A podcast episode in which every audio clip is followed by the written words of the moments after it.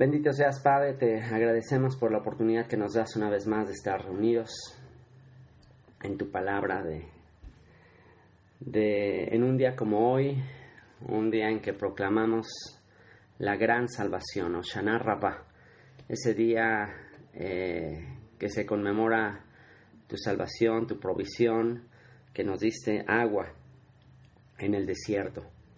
Este octavo día de Sukkot, Señor, que que estamos reunidos, que estamos reposando, que estamos cumpliendo el mandamiento de consagrarte este día, de dedicarnos solamente a ti.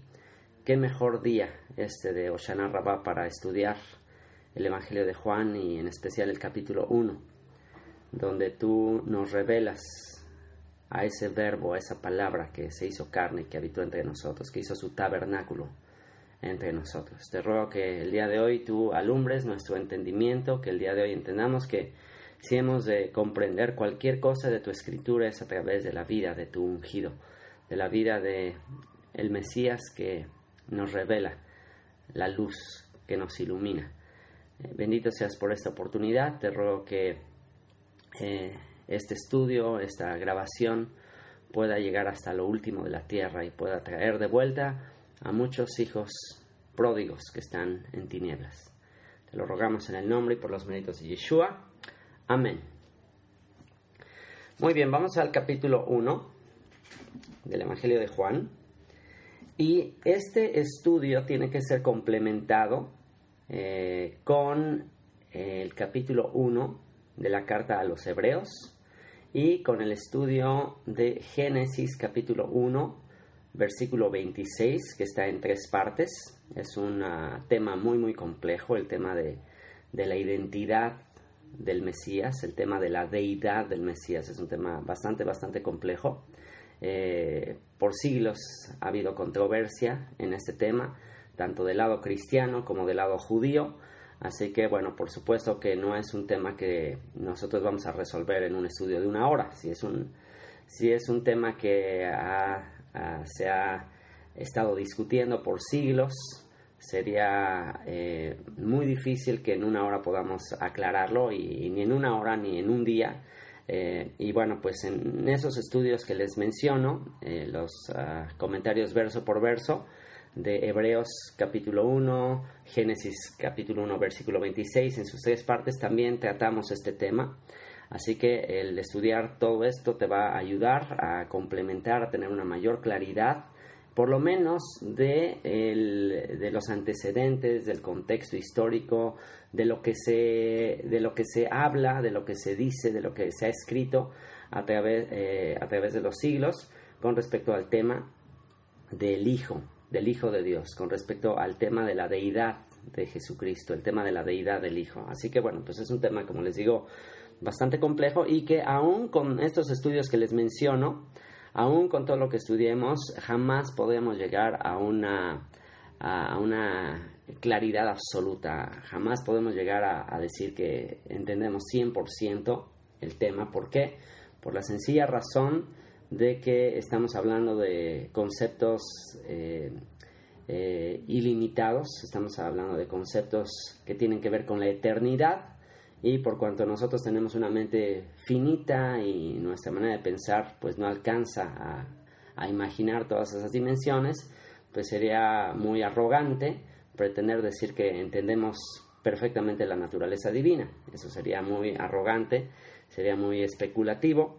Y bueno, pues ah, lo único que hacemos al estudiar estos textos, estudiar textos antiguos, textos de lo que creían los judíos en época de Yeshua, que, tenemos que tener mucho cuidado en eso, en, ah, en, que si vamos a llegar a, un, a una conclusión doctrinal, tiene que ser basada en lo que creían eh, los antiguos hebreos, los que estaban cerca de la, de la revelación, lo que creían los profetas, eh, tenemos que asegurarnos de eso, y no que nuestra doctrina sea el resultado de concilios de la Iglesia Católica del siglo eh, en adelante, del año 325 de Nicea y de ahí en adelante, que nuestra doctrina no esté basada ni en los concilios hechos por la Iglesia Católica, ni tampoco en las diferentes conclusiones doctrinales a las que llegó en algunos sentidos el pueblo judío por rechazar y por ir en contra totalmente del pensamiento de los judíos creyentes en Yeshua como el Mesías de Israel. Entonces, bueno, pues para poder llegar realmente a conclusiones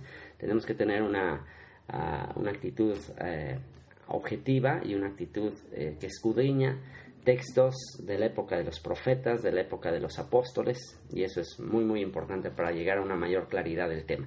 Así que bueno, vamos a comenzar con ah, el versículo 1 es un versículo que de entrada eh, trasciende aún lo que dice Génesis 1.1. Génesis 1.1 nos dice, en el principio creó Dios los cielos y la tierra. Ahí simplemente eh, parte de un momento en el que Dios comienza a crear los cielos y la tierra. Sin embargo, aquí en el versículo 1 de Juan, capítulo 1, dice, en el principio era el verbo en el principio era el verbo. Esta palabra era eh, implica que el verbo ya estaba antes del principio. Así que bueno, aquí estamos viendo cómo ah, este versículo 1 del Evangelio de Juan trasciende o va más atrás de Génesis 1.1. En el principio era el verbo y el verbo era con Dios y el verbo era Dios.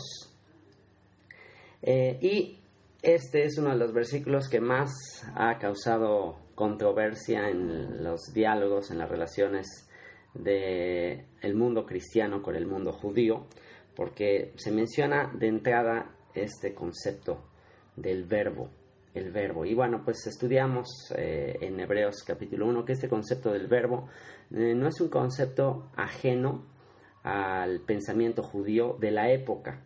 Eh, actualmente quizás si se trata de traducir la palabra verbo o se trata de llegar al origen de, qué significa esta palabra verbo, pues bueno, al escuchar o al, al, examinar los manuscritos griegos del Nuevo Testamento, la palabra que está detrás de la palabra verbo es la palabra logos. Entonces, como la palabra logos, eh, pues es una palabra griega, es una palabra que incluso eh, tiene que ver con pues con la filosofía griega, con la manera de pensar de los griegos, tiene que ver ah, eh, lo que hay detrás de esta palabra es como el pensamiento, como la mente, como un, concepto un poco eh, un poco abstracto. Entonces esta es una palabra eh, que le podría sonar extraña a una persona educada en un contexto judío, al ver que aquí Juan está mencionando el logos, el logos griego. Eh, sin embargo, recordemos que cuando Juan escribió esta carta, eh, en realidad él no es que estuviera eh, tratando de enseñar filosofía griega a los judíos. O sea, por supuesto que sería absurdo pensar que el apóstol Juan hace dos mil años esté introduciendo conceptos griegos y tratando de convencer a una audiencia judía de que Yeshua es el Mesías, de que Jesús es el Mesías. Sería absurdo pensar que Juan utiliza filosofía griega para tratar de convencer a una audiencia judía. O sea, sería él mismo estarse eh, echando en contra a toda su audiencia, sería él mismo estar, eh, eh, estar deliberadamente queriendo fracasar en su empresa de convencer al pueblo judío de que Yeshua era el Mesías. Eso es imposible. para que ustedes entiendan la, la magnitud de lo que significa utilizar terminología griega para tratar de convencer a una audiencia judía, eh, había tal eh, conflicto, tal enemistad entre los conceptos griegos, la filosofía griega y el pueblo judío, que, ah, que, bueno, está relacionado desde la época de los macabeos, desde la época de los macabeos, que obviamente fue previo a esta escritura de Juan, pues siempre hubo una lucha ya en contra de todo lo griego. ¿Por qué? Porque hubo un momento en la historia del imperio griego, después de la muerte de Alejandro Magno, el sueño de Alejandro Magno era unificar al mundo a través de la filosofía griega. Eso es lo que él trató de hacer, eliminar cualquier tipo de diferencia filosófica, doctrinal e imponer la filosofía griega, la manera de pensar griega, la cultura griega. Y ah, pues de ahí es el origen de, ah, de muchos conceptos que incluso incluso prevalecen a nuestros días como las Olimpiadas. Las Olimpiadas es toda una idea de unir al mundo a través de conceptos totalmente griegos. Si ustedes ven todo lo que hay detrás de, la Olimpiada, de la filosofía de la Olimpiada, los dioses del Olimpo y todo eso, pues todo eso tiene que ver con la filosofía de unir al mundo. Eh, Alejandro Magno murió muy joven y después de él vinieron sus ah, cuatro generales, cuatro generales que se dividieron todo el territorio que él había conquistado y uno de los que ah, de estos generales fue al que le tocó todo el territorio de Judea, todo el territorio que habitaban los judíos.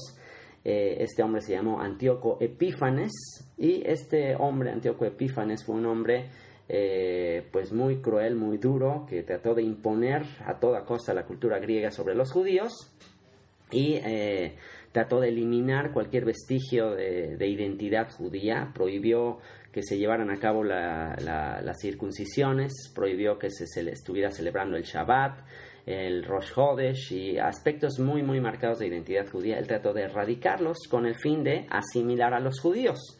Y aunque hubo bastantes judíos que, estuvieron dispuestos a, unirse y estuvieron dispuestos a renunciar a su herencia, eh, a su herencia de fe, a su herencia cultural, pues hubo un grupo de la familia sacerdotal, llamados los macabeos, que se rebelaron, que ellos no estuvieron de acuerdo con someterse al dominio griego, y de ahí surge la historia de los macabeos, la historia de Hanukkah, en la cual pues hubo una guerra, una guerra muy, muy fuerte entre los griegos y los judíos y de manera milagrosa, ya que pues obviamente en, número eran eh, muy inferiores, de manera milagrosa ganaron los judíos, pudieron echar fuera a los griegos y eh, pudieron volver a consagrar el templo ahí en Jerusalén.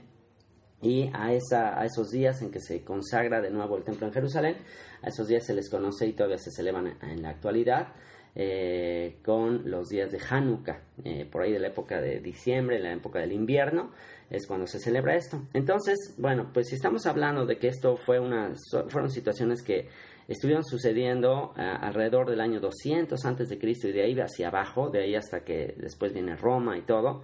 Entonces, el ambiente que se vivía en tiempos de Jesús era un ambiente, un ambiente de rechazo de todo lo griego, eh, conectado con lo romano, porque aunque Roma militarmente conquistó a Grecia, filosóficamente hablando, Grecia conquistó a Roma, es decir, la filosofía griega, el pensamiento griego, es lo que ah, pues se amalgamó con Roma.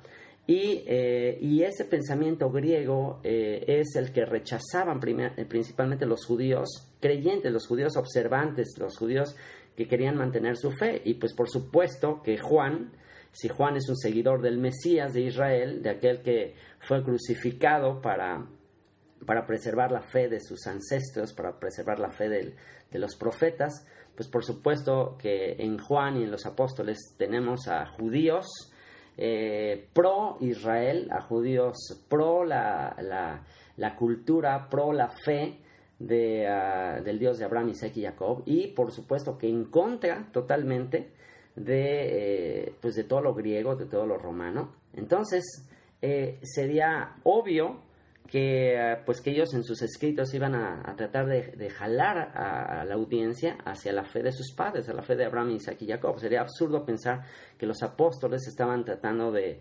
utilizar términos o filosofía griega para, para, convencer a su audiencia de un concepto totalmente, totalmente hebreo, totalmente judío, el concepto del Mesías. Eh, el concepto del Mesías es un concepto totalmente hebreo. La traducción de Mesías a Cristo, pues ya ahí empieza un poco la distorsión y la distorsión empieza cuando ya se le empieza a, tratar de, meter eh, descripciones eh, griegas a conceptos totalmente hebreos. Así que es un grave, grave error tratar de entender la fe hebrea la fe de los apóstoles desde un contexto griego. El tratar de, indagar y a ver qué dice el griego y todo, eso es, eso es ah, algo que en algún momento lo podemos llegar a hacer, pero con el propósito de ver cuál es el trasfondo hebreo en cada palabra griega, como, como eh, los términos, todo lo todos los conceptos que manejan los apóstoles y los profetas son conceptos totalmente hebreos y como las copias eh, mayoritarias del Nuevo Testamento están hechas en griego, es por eso que el estudio del griego y la transmisión del griego a los círculos teológicos de la iglesia cristiana es lo que más ha predominado. Y pues cuando tú ya estás haciendo una teología basada en, en palabras griegas, pues es muy probable que te vas a alejar del origen. Más bien lo que tendríamos que hacer es destraducir el griego, es decir, analizar cuáles son los términos griegos que se utilizan para tratar de, ah, de escudriñar y tratar de, ah, de encontrar cuál es la palabra original hebrea que se utilizó para traducir eso al griego. Entonces, una vez que encontramos la equivalencia hebrea, entonces ya es bastante fácil conectarla con el Antiguo Testamento, con el Tanaj, con los profetas, con la ley, y entonces ya el mensaje se unifica. Ya no estamos hablando de dos mensajes, un mensaje que no tiene nada que ver con la fe hebrea eh, y un mensaje ah, pues totalmente distorsionado. Ya, ya no estamos hablando de eso, estamos hablando de un mensaje unificado, que es el mismo, es el mismo mensaje que viene desde Moisés, desde los ah, salmos, desde los profetas, es un mismo mensaje. Así que lo que tendríamos que hacer al, comenzar aquí en el versículo 1 es eh, tratar de destraducir logos, tratar de encontrar cuál es la equivalencia hebrea de este término logos para ponerlo en su contexto original, en el contexto que el apóstol Juan quiso transmitirles a los judíos de su época. En el principio era el verbo, esto era algo que ellos ya tenían que conocer. Eh, y si lo destraducimos y si incluso en lugar de utilizar, de utilizar eh, manuscritos ah, griegos, utilizamos eh, conceptos hebreos o incluso arameos que están mucho más cerca del hebreo, por ejemplo en la peshita, la palabra que se utiliza para la palabra verbo es una palabra que más bien tiene que ver con, con, con el término palabra, era la palabra. Eh, no tanto como eh, decimos el logos como un pensamiento, algo subjetivo, podríamos traducir verbo de una manera mucho más sencilla con, ah, con palabra. De hecho, eh, mi Nuevo Testamento, tengo yo un Nuevo Testamento en hebreo, y la, la palabra que se utiliza para este versículo es la palabra davar. Davar, que tiene que ver con incluso con el libro de, Deuteronomio. El libro de Deuteronomio en la Biblia hebrea se llama Devarim. Devarim significa palabras. Así que Davar es el singular de Devarim. Y la palabra Davar, entonces, es así, esa sí tiene una gran, gran conexión y tiene grandes antecedentes en el pensamiento hebreo. Así que si pensamos como Johanán, como Juan, el judío, el hebreo, el que el discípulo de Yeshua, si pensamos como él, si tratamos de, llegar a lo que él quiso transmitir a la audiencia judía, entonces llegaremos al punto de que en el principio era la palabra. Hay también un, un término que se utiliza en, en, los Targumim. Los Targumim hemos hablado de ellos cuando tocamos a Hebreos capítulo 1. Los Targumim eran manuscritos eh, en arameo, eran paráfrasis en arameo, eran traducciones del hebreo al arameo para que la gente que salió de Babilonia los pudiera entender, pudiera entender las escrituras, porque ah, pues ah, hubo mucha gente que al ir a Babilonia eh, pues se olvidó el idioma hebreo, ya no hablaban hebreo, entonces se hicieron traducciones del hebreo al arameo, que es muy parecido al hebreo, y eh, hay un término que se utiliza mucho en los Targumim cuando se refiere a, la palabra de Dios y es un término que se conoce como memra. Memra es una referencia a una, incluso se le dan atributos a memra, que podría traducirse como palabra, se le dan atributos ah, personales, o sea, como incluso en ocasiones como independientes de, de, Dios, como el Padre, como el Creador de todas las cosas, como el Todopoderoso. A veces esta, este término memra se utiliza como un mediador, como un intermediario entre el Padre y la creación, como si Dios eh, a la hora de manifestarse a los hombres se manifiesta a través de su memra o a través de su palabra. Así que era un concepto bastante conocido en esa época de que Dios no directamente era el que, el que hacía las cosas, sino que Él hacía todo a través de un mediador. Y de esto hablamos ampliamente en Hebreos ah, capítulo 1, de que, ah, de que el Padre eh, se da a conocer a la creación y, y, el, y el Padre crea todas las cosas a través de un medio, a través de un mediador. Y eso es justamente de lo que nos está hablando Juan. Así que este no es un término y esto que estamos hablando no son, ah, no son doctrinas cristianas que inventaron los cristianos. En realidad estos eran ya conceptos que manejaba el pueblo judío desde antes de que naciera Yeshua. Ya desde antes de que naciera Jesús ya se manejaban estos conceptos de que Dios se manifiesta al mundo a través de un mensajero que tiene diversos títulos en en diversos escritos judíos se le conoce como Memra, que ya dijimos, se le conoce como Dabar, Dabar Elohim, la palabra de Dios, se le conoce como la diestra del Señor, se le conoce como Sarapanim, como el ministro del rostro o el que da a conocer la apariencia divina, por cuanto Dios es espíritu, Dios nadie lo puede ver, pero eh, Él se manifiesta a través de este, de este personaje misterioso, que también se le llama Metatron, se menciona en el Zohar, en un eh, escrito de misticismo judío. En fin, es un tema eh, que está bastante documentado y tiene muchísima información al respecto.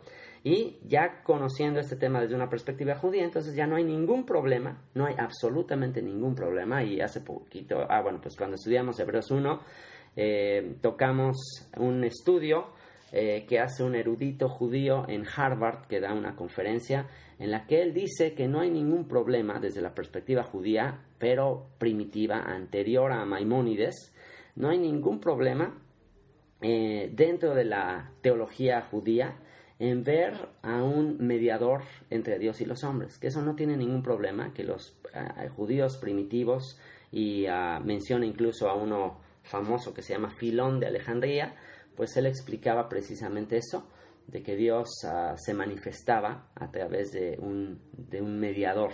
Y a eh, esta persona de apellido Cohen, que da ese, ese seminario, esa serie de conferencias en la Universidad de Harvard, dice, este era un concepto totalmente judío, eso es lo que está hablando el apóstol Juan, ese es un concepto que ya después toma eh, eh, también Justino Mártir más adelante, por ahí entre el año 100 y 200 después de Cristo, y ese concepto de que eh, Dios tiene un hijo, de que es una, una eh, es un Dios que se manifiesta en el Padre y en el Hijo, es un concepto ya que ya se conocía en aquella época y que después dio pie a la a la doctrina de la Trinidad, que eso ya es un poquito una distorsión, porque entonces ya se le da también un carácter personal e independiente, pero al mismo tiempo unido a Dios el concepto del Espíritu Santo, que si vemos, analizamos el concepto del Espíritu Santo desde una perspectiva hebrea,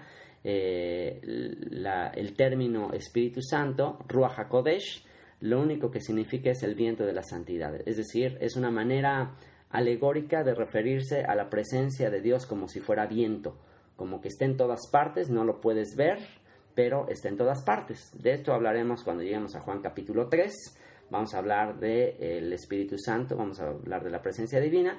Y bueno, estos, todos estos conceptos, por cuanto desde la perspectiva griega son conceptos ah, complejos, difíciles de entender, pues todo esto dio pie al concilio de Nicea en el año 325, donde ya se estipula la doctrina de la Trinidad y pues ya de ahí se hace una total, este, ah, un total teléfono descompuesto que prevalece hasta nuestros días. Pero si volvemos a la época del el apóstol Juan y vamos a tratar de, de viajar en el tiempo, ¿ok? Vamos a viajar en el tiempo. Imagínate que tú estás viviendo en la época en que se escribió este, este Evangelio de Juan y tú escuchas de, del apóstol Juan que te dice, Bereshit en el principio, allá Adabar. Así es como dice mi, mi copia en hebreo, Bereshit allá Adabar. En el principio allá es estaba, como que ya estaba Adabar. Adabar es palabra, ya estaba la palabra. Eso es algo que incluso si, si podemos también tratarle de ver la equivalencia a Davar, Davar también podríamos, uh, podríamos eh, hacerle un paralelismo con la palabra Torah. La palabra Torah es, eh, significa instrucción, significa eh, información, significa educación. Es un término que se utiliza en el judaísmo para hablar de la revelación que Dios le dio a Moisés, de los escritos de Moisés, de Génesis, Éxodo, Levítico, Números y Deuteronomio. eh, se enseña en el judaísmo, en el judaísmo ortodoxo se enseña que Dios creó todo el universo a través de su Torah, que su Torah es el medio por el cual Él creó todas las cosas, porque en la Torah aparecen todas las... Ah, y bueno, pues eh, qué bueno que tengo aquí una imagen de, de la Torah, precisamente, tengo aquí una imagen del, del, texto de la Torah, para que ustedes vean que qué es la Torah. La Torah pues es el, el rollo, el rollo de la ley, Génesis, Éxodo, Levítico, Números y Deuteronomio, lo que escribió Moisés. ¿Y con qué está escrito la, la Torah? Pues con caracteres hebreos, con letras hebreas. ¿Y de qué manera Dios creó el universo? Pues por medio de su palabra. Pero se enseña en el judaísmo que la Torah precede a la creación, que la Torah ya existía antes de la creación. Así que ese es un, concepto totalmente judío y que podíamos sin ningún problema hacerle una equivalencia y entonces si le hacemos una equivalencia a Dabar, ¿se acuerdan que, en qué consiste Devarim? ¿De qué se trata el libro de Deuteronomio? El libro de Deuteronomio es la repetición de la, de la Torah. Después de que el pueblo estuvo, eh, estuvo en el desierto, estuvo 40 años a, causa de su incredulidad, a causa de que no, no, no creyeron que, que Dios iba a cumplir su promesa. Entonces Dios los envió a vagar por el desierto 40 años hasta que una nueva generación se levantó.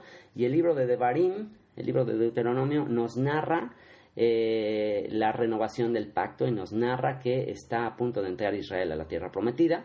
Así que cabe perfectamente y entonces ya el match es, extraordinario, es impresionante, que si Deuteronomio o Devarim es la repetición de la Torah, es la renovación del pacto, es la, eh, el decreto de la misericordia de Dios cuando el pueblo por su incredulidad se ha llevado a las naciones y Dios va a restaurar el pacto y va otra vez a poner su palabra en ellos y va a circuncidar su corazón. Si ese es el tema del libro de Deuteronomio, entonces sería totalmente uh, adecuado eh, pues decir que este davar o esta palabra que está mencionada en Devarim continuamente y que de hecho el libro que más citó eh, Yeshua en, sus en los evangelios, el, texto que más él citó de las escrituras, de donde más obtuvo él sus enseñanzas, fue del libro de Deuteronomio. O sea que sería totalmente adecuado considerar que Yeshua es el que viene a cumplir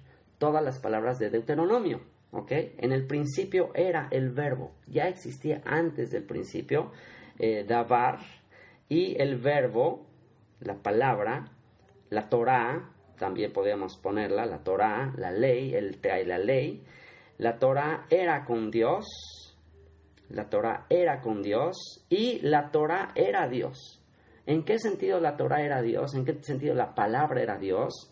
En el sentido de que uh, es, es su, su naturaleza, su manera de actuar, todo lo relacionado con esta palabra, pues es lo que está en el, en, el corazón, en la mente de Dios. Así que esta, este, esta palabra era Dios, era, eh, era Elohim.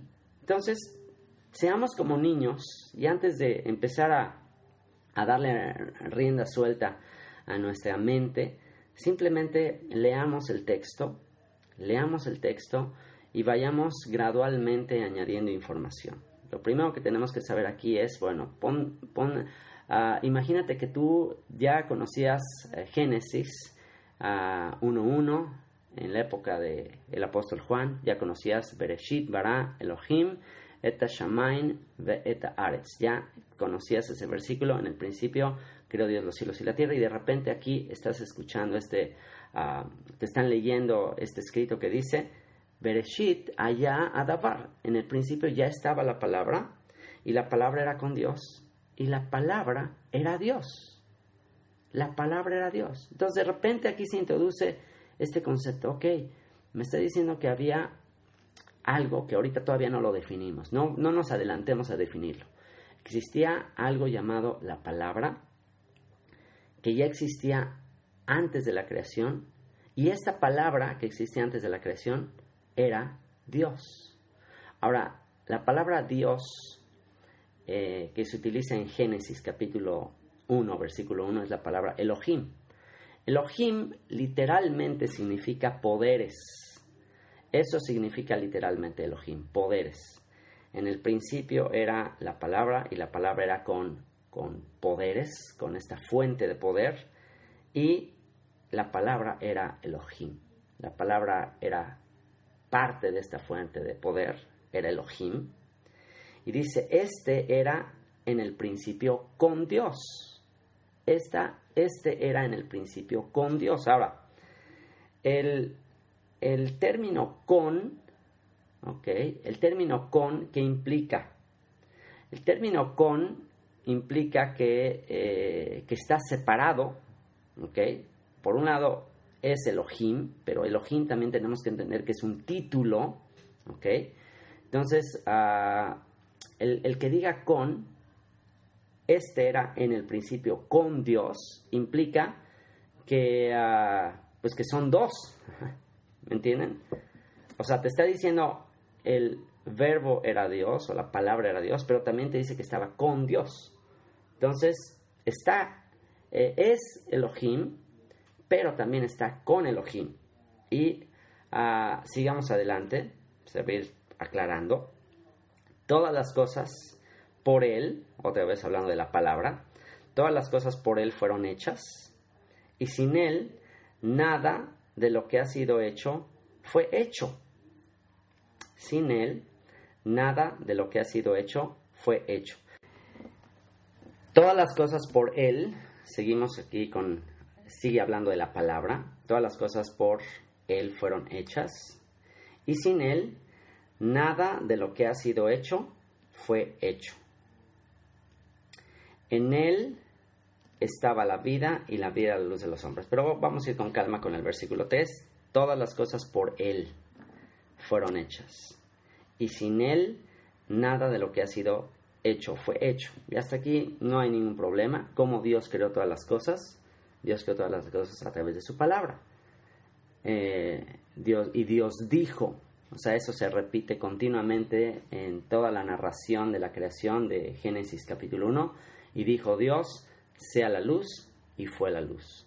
Y separó Dios la luz de las tinieblas y todas esas cosas que está hablando ahí en Génesis 1, 1 ¿a través de qué lo hizo? A través de su palabra. Así que aquí seguimos sin tener ningún problema. ¿Por qué? Porque pues simplemente se está respaldando lo que dice Génesis. Todas las cosas por él fueron hechas y sin él nada de lo que ha sido hecho fue hecho. Entonces, si todavía no llegamos a, lo de más adelante, hasta aquí no hay problema, estamos hablando de que Dios creó todas las cosas con su palabra, todo va bien. En Él estaba la vida, ¿ok? En esta palabra estaba la vida, otra vez, un concepto totalmente hebreo, de que en la Torah está la vida del hombre, haciendo estas cosas vivirás. He aquí pongo delante de ustedes la vida, la muerte, la bendición, y la maldición, escoge la vida para que vivas tú y tu descendencia. En él estaba la vida, él es la fuente de la vida. Y la vida era la luz de los hombres. Ahora, aquí en el versículo 4 se introduce algo eh, muy importante a reflexionar en referencia a, a la palabra. En él estaba la vida y la vida era la luz de los hombres. La luz es una eh, alegoría también y recordemos que eh, que los hebreos, cuando utilizan términos, tenemos que tener muy claro ese término qué significa para Juan, para que no entonces eh, se convierta esto en, un, en, una, en una especulación y en una que cada quien defina lo que es luz de manera diferente, ¿no? Porque son conceptos aún en la nueva era actualmente, es muy, muy común escuchar a gente metida en la nueva era que te dice, ay, no, es que esta persona está llena de luz, y son términos así que se utilizan mucho en, en doctrinas de, de, Oriente y este y, hay gente ah, pues eh, metida en cuestiones ah, de ese tipo que te dice, ay, no, es que esta persona irradia luz, ¿ok? Y son términos que se utilizan así, uh, pues que, que para ellos pueden significar diferentes cosas, ¿no? Pero tenemos que entender la palabra luz desde una perspectiva hebrea. Y desde una perspectiva hebrea, ¿qué significa la palabra luz? La palabra luz simplemente es un sinónimo de la Torah, es un sinónimo de las escrituras, es un sinónimo de los libros de Moisés. ¿Por qué? Porque eso es lo que nos ilumina. Eso es lo que eh, escribió David en el Salmo 119. lámpara es a mis pies tu palabra y lumbrera a mi camino. ¿A qué se está refiriendo eh, el rey David cuando dice lámpara es a mis pies tu palabra? Pues se está refiriendo a los libros de Moisés, se está refiriendo a Génesis, Sexo, Levítico, Números y Deuteronomio, a eso se está refiriendo. Así que para Juan, eh, ¿qué representa la luz? La luz representa la Torah. Y fíjense entonces lo que dice el verso 4, es muy, muy importante porque dice que en él, en, en, esta palabra, que bueno, pues lo podemos adelantar porque más adelante ya te va a dar la identidad de la palabra como, como Yeshua, como Jesús, y en él estaba la vida y la vida era la luz de los hombres. O sea, eh, la vida, la existencia de él es lo que ilumina a los hombres. ¿ok? Si tú quieres entender, en otras palabras, si tú quieres entender lo que dice la Torah, si tú quieres vivir conforme a la Torah, si tú quieres vivir conforme a la iluminación que provee la Torah, si tú quieres, quieres vivir conforme a esa lámpara, lo único que te va a iluminar, lo único que te va a ayudar a entender y a aplicar las escrituras es la vida de esta palabra, la vida de este, ah, de este personaje que se haría carne más adelante. O sea que el examinar la vida de Yeshua, el ver cómo se comportó, el ver cómo vivió, el, ver cómo manejó su existencia en este planeta, eso es lo que te, te va a dar iluminación para, para, vivir, para saber cómo vivir. Todos andamos en tinieblas, todos andamos especulando, todos estamos tratando de, de, de determinar qué es lo importante en la vida, de tomar decisiones, pero si tú y yo queremos saber exactamente cómo vivir, su vida es nuestra luz, su vida es nuestra lámpara. Y el verso 5 dice, la luz en las tinieblas resplandece y las tinieblas no prevalecieron contra ella. No hay nada que pueda prevalecer contra la luz. Si tú en un cuarto oscuro enciendes un cerillo, en ese momento ya eh, sucede algo extraordinario. Aún un cerillo es capaz de iluminar eh, un cuarto totalmente en tinieblas y te permite ver cosas que antes no veías.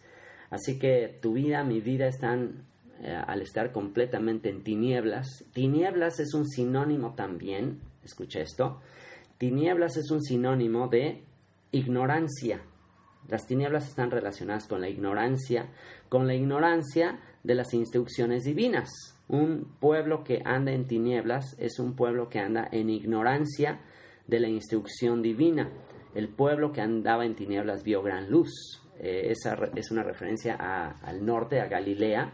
Es una referencia que hace eh, a, eh, un profeta a la región de Galilea, que porque estaba en tinieblas, porque las diez tribus del norte se apartaron de la instrucción divina, se apartaron de la Torah, y a causa de su apostasía, a causa de haberse apartado de la Torah, entonces fueron, fueron llevados al exilio por los asirios, los asirios eh, los conquistaron, los llevaron al exilio, y todo ese territorio se quedó en tinieblas, se quedó sin instrucción, se quedó sin la revelación divina, y, ah, y es a ellos a, a quien vino la luz.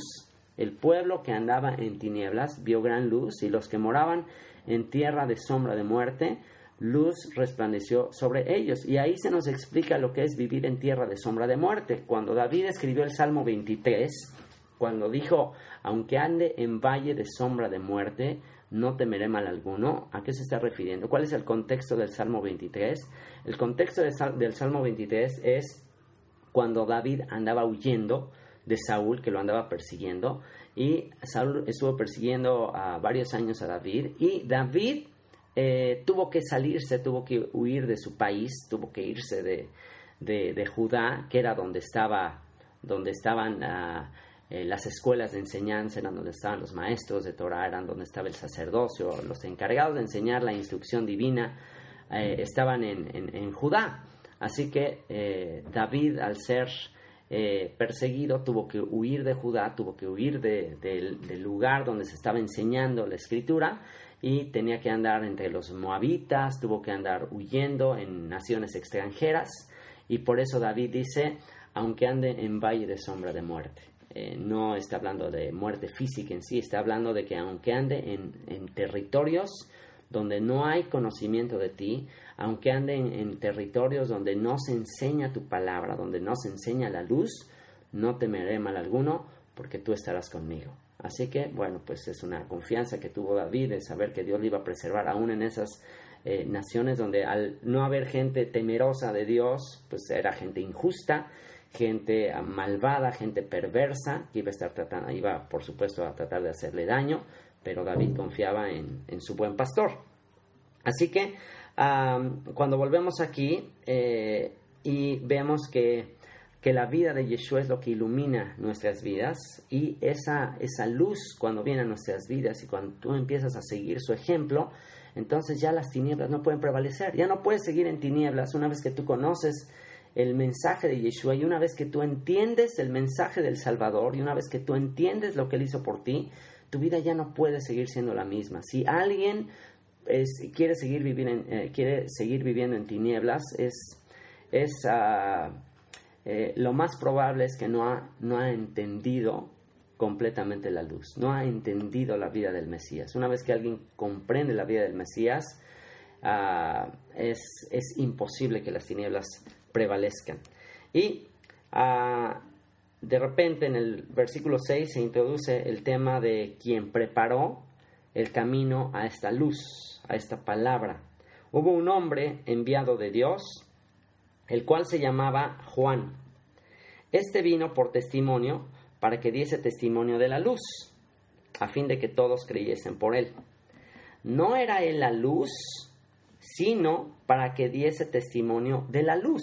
Entonces, ok, dice, no era la luz, él no era el que iba a traer la iluminación. Y fíjense qué interesante, eh, Juan no traía, eh, tenía luz, pero él no era la luz. Aquí el punto es ser la luz, ok. Eh, él era, iba a dar testimonio de la luz, él mismo no era la luz, pero iba a dar testimonio de la luz.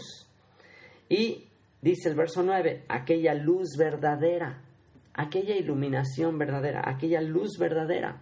Todos podemos tener una parte de la luz, todos somos chispas de esa luz, pero quien, quien tiene toda la luz, quien tiene toda la iluminación, quien tiene toda la instrucción divina, aquella luz verdadera que alumbra a todo hombre, venía a este mundo. En el mundo estaba y el mundo por él fue hecho, pero el mundo no le conoció. Así que en el versículo 10 nos dice que el mundo, y aquí ya está hablando en términos generales, aunque el mundo fue hecho por él, el mundo no le conoció. El mundo no pudo tener un contacto y la palabra conocer tiene que ver con un contacto íntimo con él. El mundo no le conoció, el mundo no lo identificó y ahora en el verso 11 se va a referir a, no nada más ya al mundo, sino a lo suyo. A lo suyo vino y los suyos no le recibieron. Y no nada más eh, podemos culpar en este versículo 11 a, la casa de Judá, al pueblo judío. No podíamos hacer eso porque en el versículo 10 nos está hablando de la creación eh, entera, el mundo. El mundo eh, fue hecho por él, pero el mundo no le conoció, a los suyos vino y los suyos no le recibieron. Generalmente este versículo se ha usado para eh, referirse exclusivamente al pueblo judío, pero el versículo 10 nos habla del mundo entero. En la en, el juicio a Yeshua no nada más participó eh, los dirigentes del pueblo judío, sino también eh, participó el, imperio romano, que era el que estaba controlando al mundo de aquella época, era el imperio gobernante. Así que aunque Pilato se hubiese lavado las manos, él tenía toda la autoridad, él tenía la autoridad para para crucificarle o no crucificarle. De hecho, eso, esas fueron sus palabras. Él le dijo a Yeshua, eh, yo tengo autoridad, yo tengo potestad para, para matarte o para no matarte. Y Yeshua le dijo, pues tú no tendrías ninguna autoridad sobre mí, más la que te fue dada de arriba. Entonces, pues ya estaba decretado. ¿Y qué estaba decretado? Que todo el mundo le rechazaría. Eh, Roma representando a las naciones gentiles, Roma representando a pues a todos los que no descienden biológicamente de Abraham, Isaac y Jacob, y, eh, y, la casa de Judá representando al remanente de Israel. Así que ambos, todo el mundo entero no le conoció, a lo suyo vino, a lo suyo también podíamos hablar, pues si todo el contexto que nos está hablando es de que Él creó al ser humano, Él creó todo lo que existe, pues entonces su creación, la creación entera, no le recibió y ah, la creación no lo recibió, el mundo entero, aquí ya no estamos, ya nadie, no estamos hablando de de, ah, grupos o pueblos culpables eh, en particular. Estamos hablando de que el mundo entero, el ser humano, la, eh, su creación no le recibió. Y aquí él va a tener que rehacer una de todos los que le rechazaron, de entre todos los que le rechazaron, ahora qué va a hacer? Bueno, ahora viene el verso 12, más a todos los que le recibieron, a los que creen en su nombre, les dio potestad de ser hechos hijos de Dios. Así que el mundo le rechaza, no totalmente, porque hubo un remanente, hubo un grupo que sí le recibió. Y ese grupo que sí le recibió, y si esta profecía trasciende, trasciende eh, los tiempos, entonces ya estamos hablando aquí de, de personas de todas tribus, de todas razas, de todas nacionalidades, cualquier persona de cualquier, de cualquier tribu, de cualquier nacionalidad, eh, que esté en cualquier parte del mundo, cualquiera que le reciba, dice a ellos, a los que le recibieron, a los que creen en su nombre. Y esto es muy importante, a los que creen en su nombre. Por supuesto que sabemos que su nombre era Yeshua, Yeshua significa salvación, pero nombre es un ah, concepto hebreo que tiene que ver con su enseñanza, sus ah, virtudes, sus atributos. El nombre de alguien representa eh, la misión, representa eh, el carácter, representa eh, pues las virtudes de la persona y por eso vemos que, ah, que era común que en el Tanaj, en, ah, en la Torah, se, se, hacen cambios de nombre. A Abraham se le cambia el nombre de Abraham por Abraham, que significa padre de muchedumbres, padre de multitudes. A Jacob se le cambia el nombre de Jacob, eh, que es el que toma por el talón, el, que usurpa, por eh, Israel, el que vence con Dios. Así que el nombre representa tu misión, tu carácter, tu, ah, tu personalidad, tu enseñanza. Y ah, eh, aquí cuando dice a todos los que le reciben, a los que creen en su nombre, es los que creen, los que viven conforme a sus enseñanzas. Creer no nada más es una cuestión eh, intelectual. Creer implica apegar tus acciones, apegar tu vida a, eh, a lo que estás en tu mente convencido. Así que los que creen en su nombre eh, simplemente significa los que apegan sus hechos, sus acciones, a sus enseñanzas, a su misión de salvar. ¿De qué salvó? ¿De qué salvó? ¿Por qué se llamaría Yeshua? ¿Por qué el ángel dijo y le pondrás por nombre Yeshua? Porque él salvará, él librará a su pueblo de sus pecados. ¿Ok? Así que creer en su nombre, creer en Yeshua, es creer que él te salvó de tus pecados. Y si te salvó de tus pecados, si te libró de tus pecados, ¿qué son pecados? Pecados es transgredir la ley, eso es lo que dice en 1 de Juan capítulo 3, versículo 4, es uh, eh, pecado es transgresión a la ley, así que el que peca transgrede la ley y el que sigue transgrediendo la ley no le ha visto ni le ha conocido. Lee toda la carta de 1 de Juan y te vas a dar cuenta de que a eso se refiere.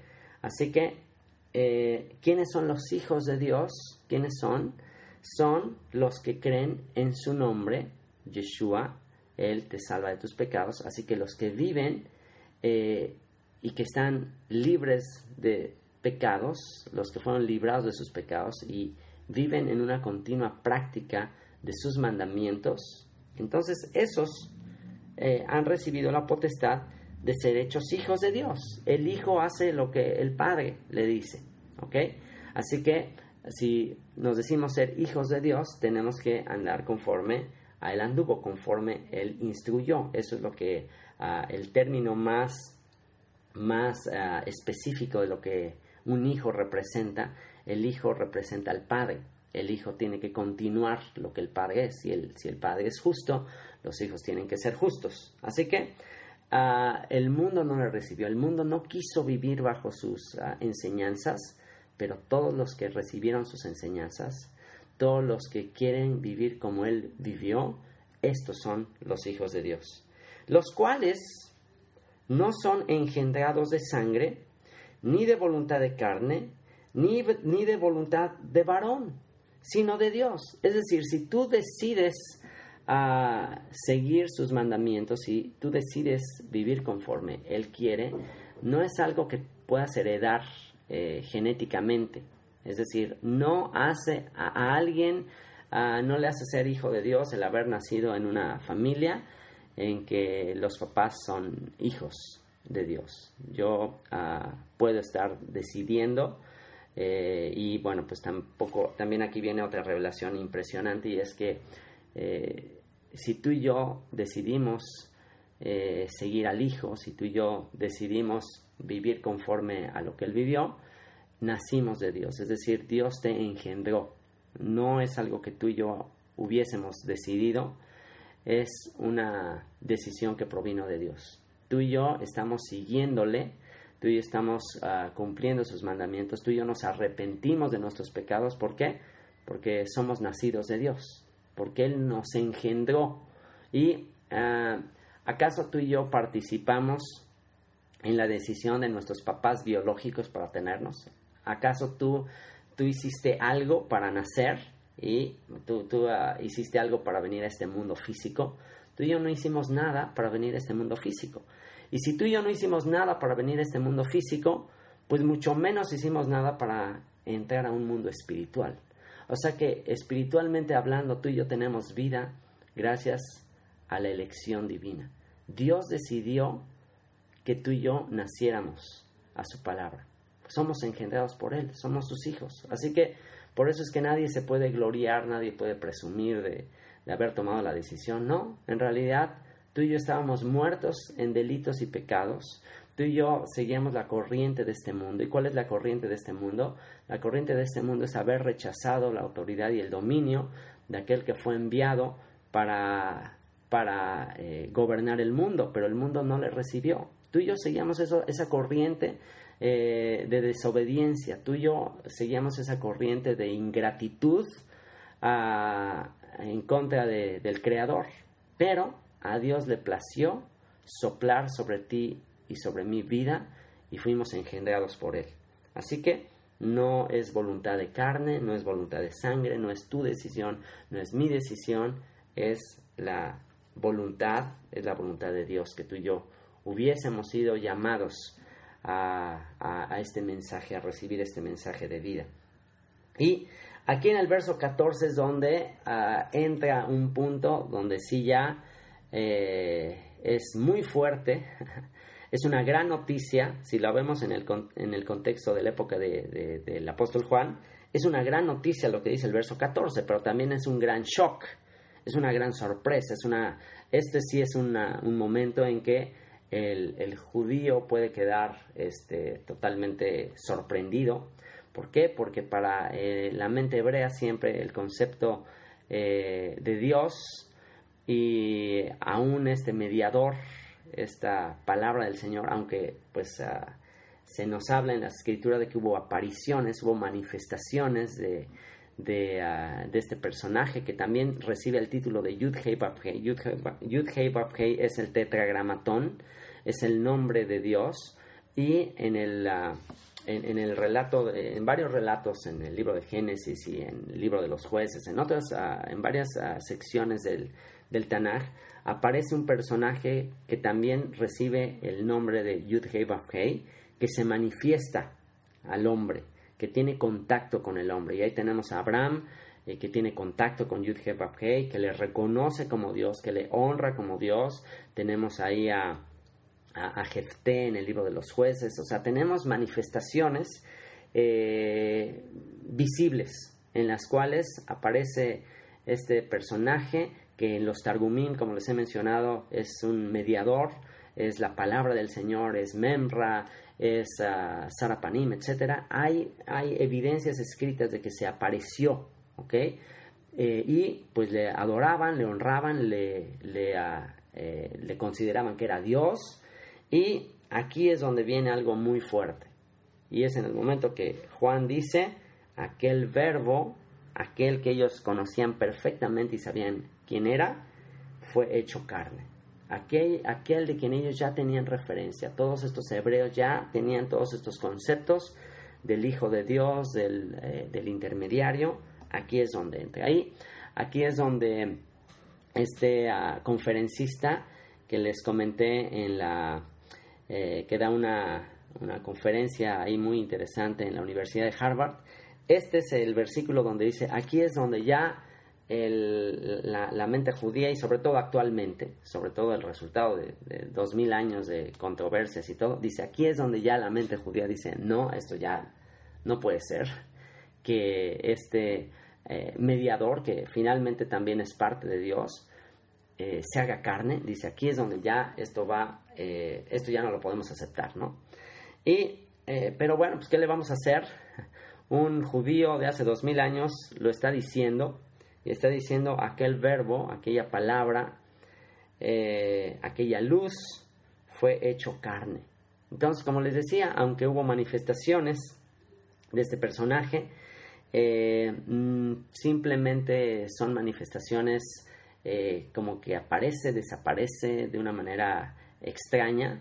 de repente ahí eh, cuando se le aparece a Jefté, dice que hay una ofrenda que le presentan y de repente él se mete al fuego y se va. Entonces son manifestaciones que no podíamos decir eh, que son hechas en carne, en carne y hueso, pero aquí Juan está diciendo que esa manifestación, esa presencia eh, divina, de repente se hace carne. Y aquí es donde ya entramos a otro tema. Esa palabra fue hecha carne, fue, habitó un cuerpo de carne y hueso como el de nosotros, y habitó entre nosotros. Y esta palabra habitó, déjenme se las busco aquí en la, en la concordancia, en el léxico. La palabra habitó dice, déjenme ver cuál es, estoy aquí viéndolo en el, en el Strongs, en el léxico griego.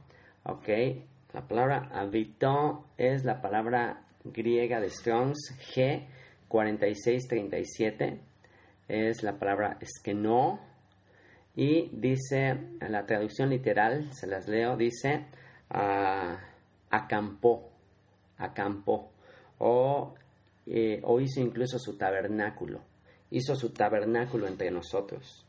Así que esa palabra hizo su tabernáculo entre nosotros. Y qué interesante porque justamente hoy estamos celebrando eh, el último día de la fiesta de los tabernáculos. ¿Qué representa la fiesta de los tabernáculos?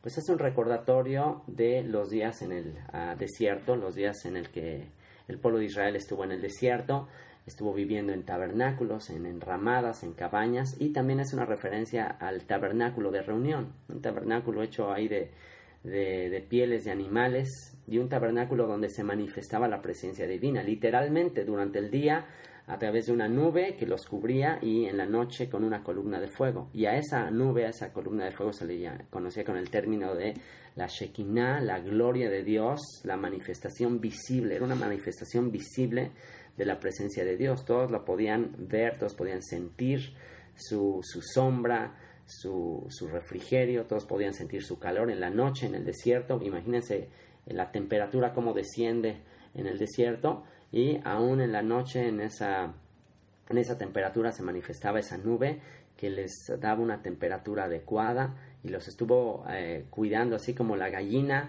cuida sus pollitos y así los está ahí cubriendo con sus alas, pues eh, también es una referencia que se hace de que así como la gallina cubre a sus, a sus pollitos, que así la presencia divina estuvo cuidándoles. Y toda esa presencia divina, y aquí es algo impresionante porque tiene conexión con eso, tiene conexión con el tabernáculo, tiene conexión con la época del desierto, esa presencia divina, esa Shekinah, esa gloria de Dios, eh, se hizo carne y e hizo su tabernáculo entre nosotros. O sea que el cuerpo del Mesías es eh, lo que contiene la gloria de Dios, el, cuerpo como un tabernáculo que habita entre nosotros y vimos su gloria. Otra vez, la palabra gloria, kabod en hebreo, o también podría ser una referencia a Shekinah, son conceptos totalmente hebreos y lo que está tratando de, enfatizar Juan es esa gloria que vimos en el desierto, toda esa,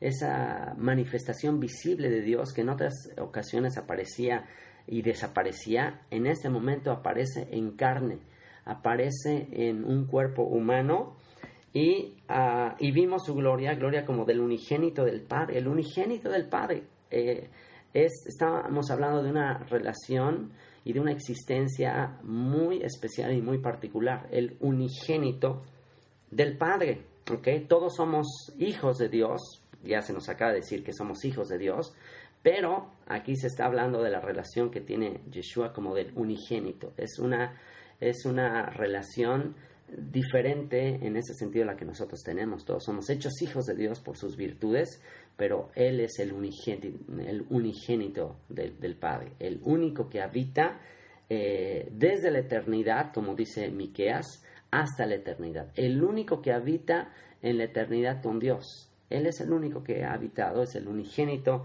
de, el unigénito y el primogénito de toda creación, también después dicen Colosenses. Y ah, dice, lleno de gracia y de verdad lleno de gracia, Gesed y verdad, Emet. Así que él recibe la plenitud de la gracia, él recibe la plenitud de la verdad y ah, la verdad también lo podemos, uh, es un sinónimo desde la perspectiva hebrea, verdad es la Torah. Eh, tu palabra es la verdad, Yeshua dijo, eh, Salmo 119, tus, toda tu palabra es verdad, la suma de tu palabra es la verdad. Así que en Yeshua está la suma de toda la instrucción divina. Y dice el verso 15, Juan dio testimonio de él y clamó diciendo, este es de quien yo decía, el que viene después de mí es antes de mí, porque era primero que yo, porque de su plenitud tomamos todos y gracia sobre gracia. Así que Juan dice, este es de quien yo decía, que viene después de mí, y viene después de mí. Porque Yeshua eh, era primo, recuerdan, era primo de, Juan el Bautista y nació después. Primero ah, se embarazó Elizabeth, la mamá de Juan el Bautista, después Miriam o María. Y, eh, y, aunque nació después, Juan dice, es antes de mí, porque era primero que yo. Y aquí, aquí eh, Juan da testimonio de que el Mesías de que Yeshua ya existía antes de haber tomado un cuerpo humano. Aquí simplemente Juan se dice que era un esenio, eh, era una secta del judaísmo que enfatizaban mucho en la pureza ritual y este, es esa, ese grupo, esa secta de donde, ah, de donde se obtuvieron los manuscritos del Mar Muerto. Y él, él conocía estos conceptos y dice, no, él, él preexiste. Y de hecho esto también se enseña en el judaísmo que el ungido, el, el Mashiach, precede la creación y él existe desde antes. Y dice, ah, es antes de mí porque era primero que yo, porque de su plenitud tomamos todos y gracia sobre gracia. ¿Qué es lo que tomamos de él, de su plenitud que tomamos? Gracia sobre gracia. Eh, perdón tras perdón es lo que siempre estamos recibiendo de él. Pues la ley verso 17, la ley por medio de Moisés fue dada, pero la gracia y la verdad vinieron por medio de Jesucristo, por medio de Yeshua. Y aquí en este versículo vemos una de las pruebas donde, eh, donde nos podemos dar cuenta que los traductores eh, tenían ya cierta doctrina eh, en su mente y en base a esa doctrina que ellos tenían, pues ah, eran influenciados a la hora de traducir.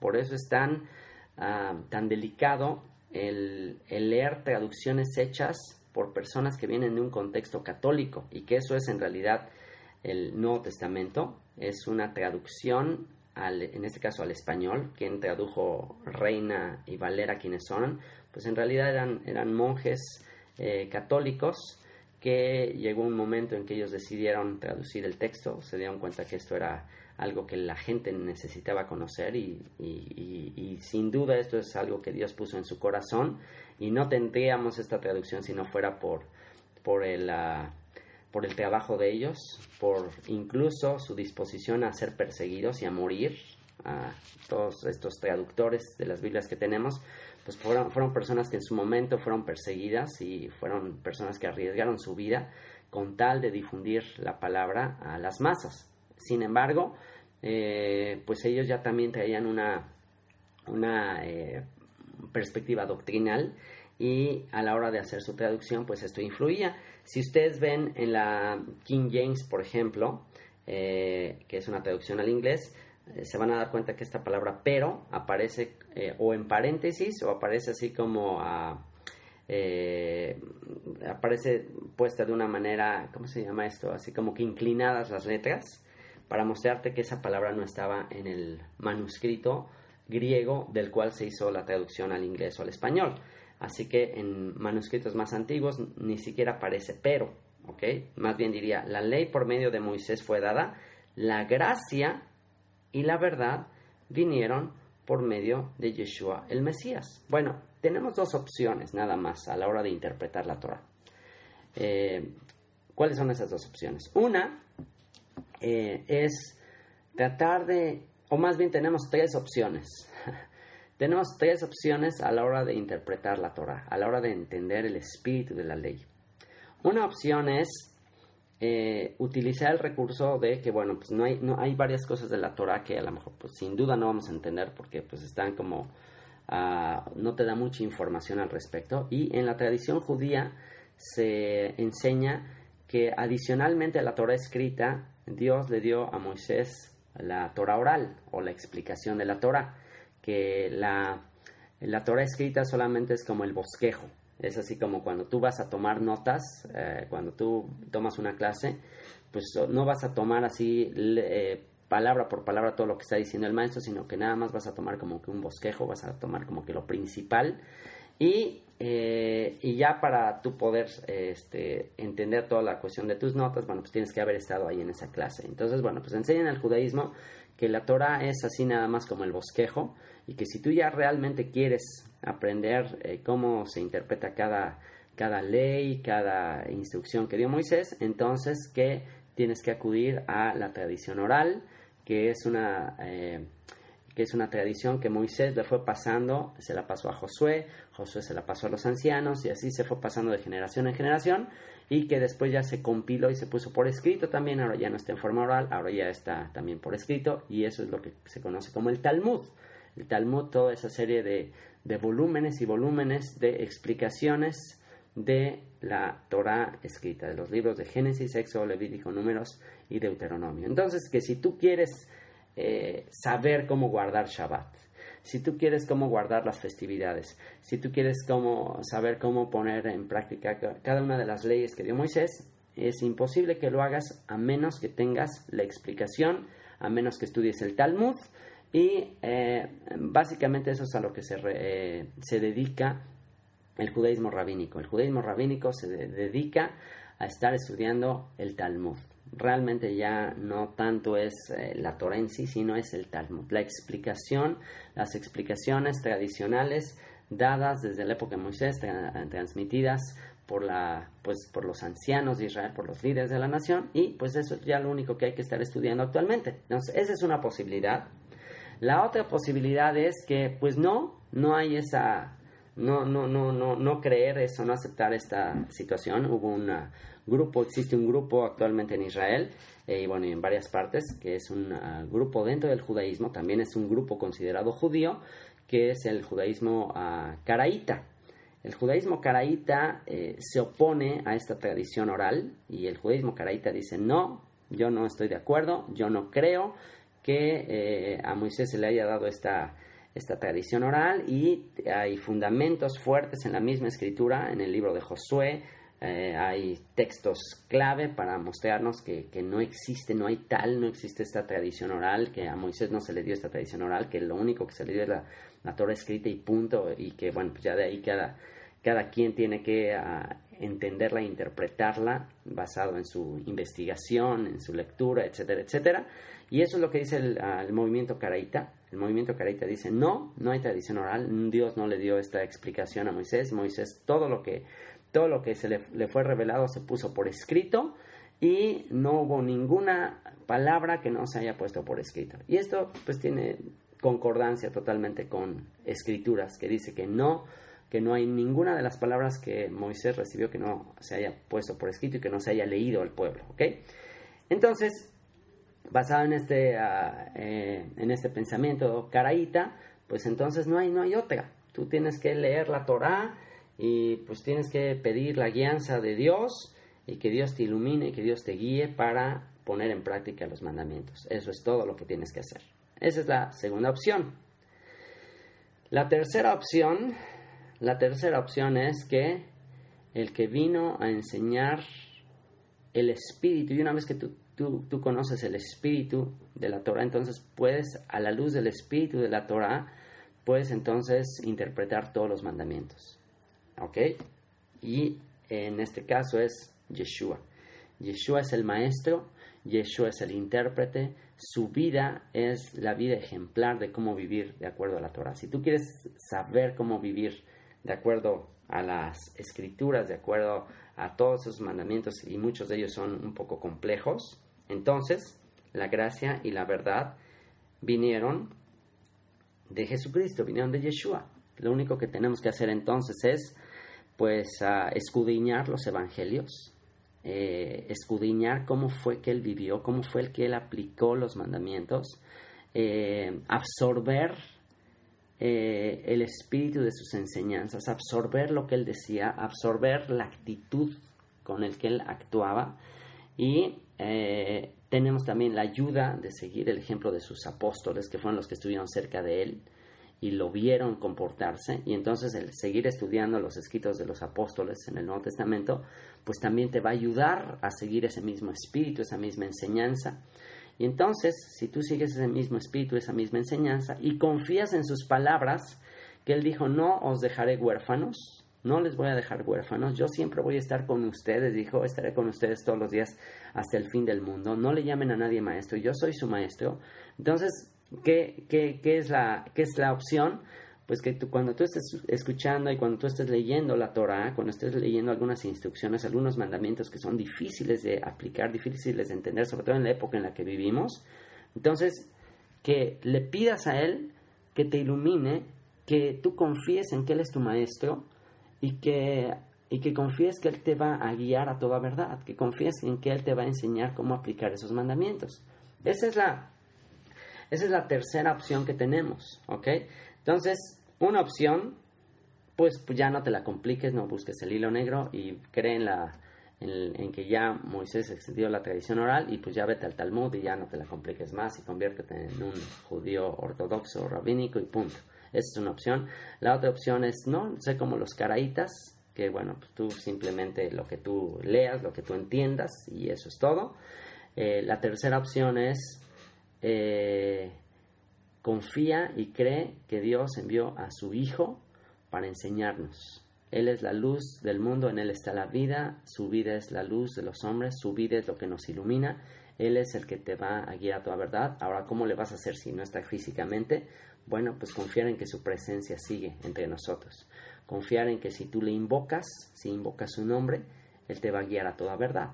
Esta es la tercera opción. Y bueno, quizás no había mencionado una cuarta opción, la cuarta opción es que pues tú le andes preguntando a, otras personas y eh, que, le siguen y también esta es válida porque dice que Dios constituye a algunos como, como a, apóstoles, como pastores, como maestros, como evangelistas, etcétera, etcétera, a, fin de edificar a su cuerpo. Eso está en la carta a los Efesios. Y bueno, para eso también eh, está a, adicionalmente, pero nunca vas a, sustituir, jamás vas a poner por encima la experiencia de o la enseñanza de hombres actualmente. Yo te puedo dar mi, eh, mi perspectiva, yo te puedo dar lo que yo entiendo de ciertos pasajes, pero por encima de mí, por encima de mí está lo que tú claramente leas en el Nuevo Testamento, lo que tú claramente veas de cómo lo aplicó Yeshua, cómo lo aplicaron los apóstoles. Por eso es que yo lo que tengo que hacer únicamente es estar leyendo,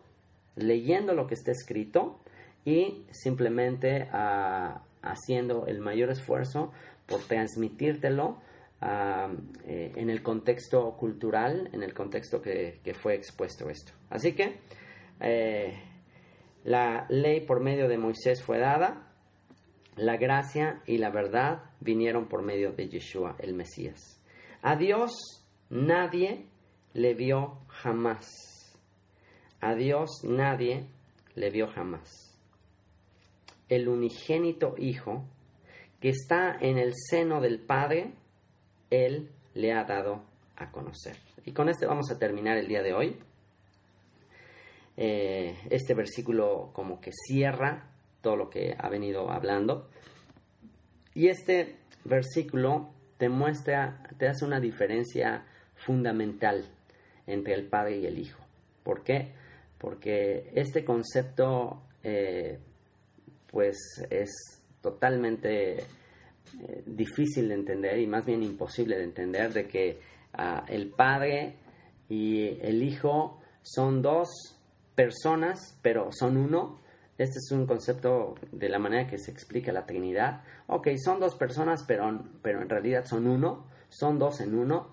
Esto es un concepto eh, pues ah, que se hizo posteriormente. Y aquí, cuando Yeshua dijo, yo y el Padre uno somos, no se está refiriendo a que, a que digamos que estén pegados o todos estos conceptos tan, tan complejos y tan extraños y difíciles de entender o imposibles de entender. Cuando él habla yo y el Padre somos uno, se está refiriendo en, en, cuanto a, en cuanto a pensamiento, en cuanto a misión, en cuanto a propósito. En cuanto a propósito son uno, pero por supuesto que son dos seres diferentes. ¿okay? Son dos seres diferentes. Es el Padre y es el Hijo. Es Dios y es el mediador. ¿okay? Hay un solo Dios y hay un solo mediador entre Dios y los hombres, Yeshua, el Mesías, hombre. Así que no tenemos que estar eh, tratando de explicar lo que es tan simple. Dios eh, ha existido siempre en su carácter como el Padre, Él es el, la fuente de toda la creación, y tiene a su Hijo que también ha estado con Él eh, en la eternidad. Él siempre ha estado en su presencia. Y al Padre, a Dios, nadie le vio jamás. El unigénito Hijo que está en el seno del Padre, que siempre ha estado en el, en el interior del Padre, Él le ha dado a conocer. El Hijo siempre existió en la presencia del Padre. Y este Hijo es el que le dio a conocer. Y esta palabra conocer eh, tiene que ver con la palabra exégesis griega, que es como una explicación. ¿Okay? La palabra exégesis tiene que ver con, explicar, con explicar algo. Entonces, ¿cómo puedes explicar a un Dios infinito? ¿Cómo puedes eh, concebir a un Dios ilimitado, a un Dios eh, eh, que no tiene manera de, ser descrito. O sea, ¿cómo, ¿cómo, lo puedes conocer? ¿Cómo? Y aquí Juan te, te da la respuesta. Ese Dios eterno, ese Dios indescriptible, al que no hay manera de, llegar a, comprender plenamente, eh, a ese Dios que nadie ha visto, y aquí Juan hace una declaración y dice, a Dios nadie le ha visto, el unigénito Hijo, que está en el seno del Padre, Él le ha dado a conocer. Y déjenme ver esta palabra seno, a qué se refiere. De hecho, en inglés se traduce como, como el, el, bosom.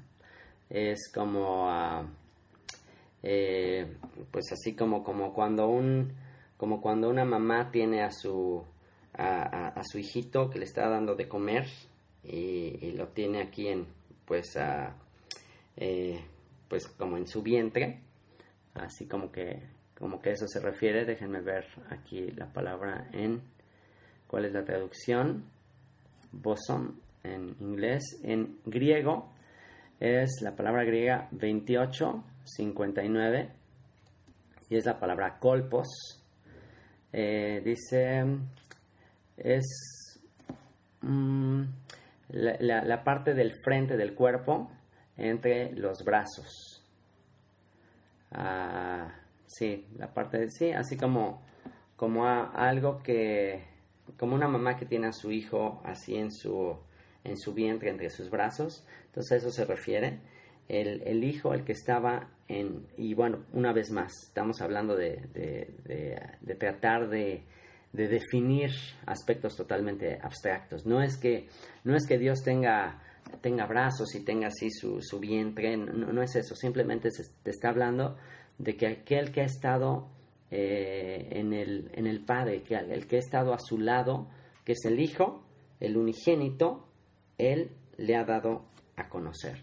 Así que, en términos simples, si tú y yo queremos conocer lo indescriptible de Dios, si tú y yo queremos conocer el carácter, todos esos aspectos invisibles que no podemos ah, percibir con los cinco sentidos, si tú queremos conocer cómo es ah, el Padre, entonces tenemos que conocer al Hijo.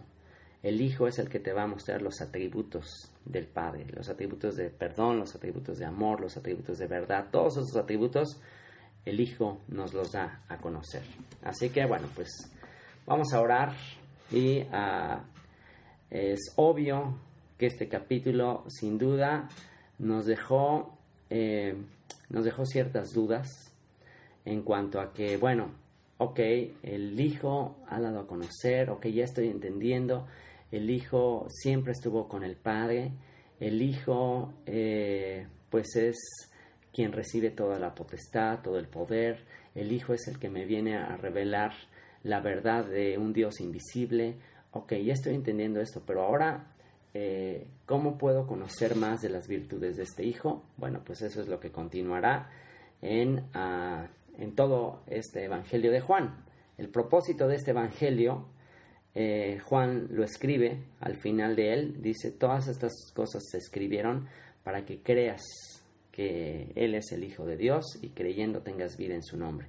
Así que ah, el, estudiar este Evangelio es una de las aventuras más grandes, o no, no una de las aventuras más grandes, es la más grande aventura, es el más grande desafío y es la más grande revelación que tú y yo podamos tener.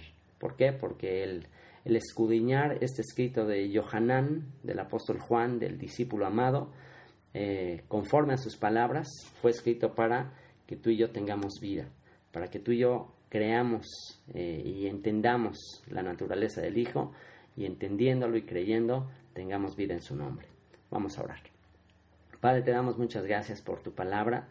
Gracias Señor por porque tú ah, no te mantuviste ah, lejano a nosotros. Gracias porque te diste a conocer a, través de tu unigénito, a través de, de, esa palabra, a través de ese pensamiento, de esa instrucción, de tu voluntad que se hizo carne y que habitó entre nosotros. Y que vimos su gloria, gloria como tu unigénito, esa presencia divina que tú manifestaste en otros tiempos esa presencia con la cual tú te dabas a conocer, esa presencia eh, impersonal, esa presencia eh, pues visible, eh, pero al mismo tiempo difícil de palpar, difícil de tocar, difícil de entender, esa presencia tuya se hizo carne y habitó entre nosotros. Y Padre, yo te ruego que podamos llegar a entender la profundidad de este evangelio, de esta palabra de Juan, y que al terminar este mensaje de Juan podamos, como nunca antes, entender la revelación de tu Hijo y por esa revelación tener vida en su nombre. Te lo rogamos, Padre, en el nombre y por los méritos de Yeshua. Amén.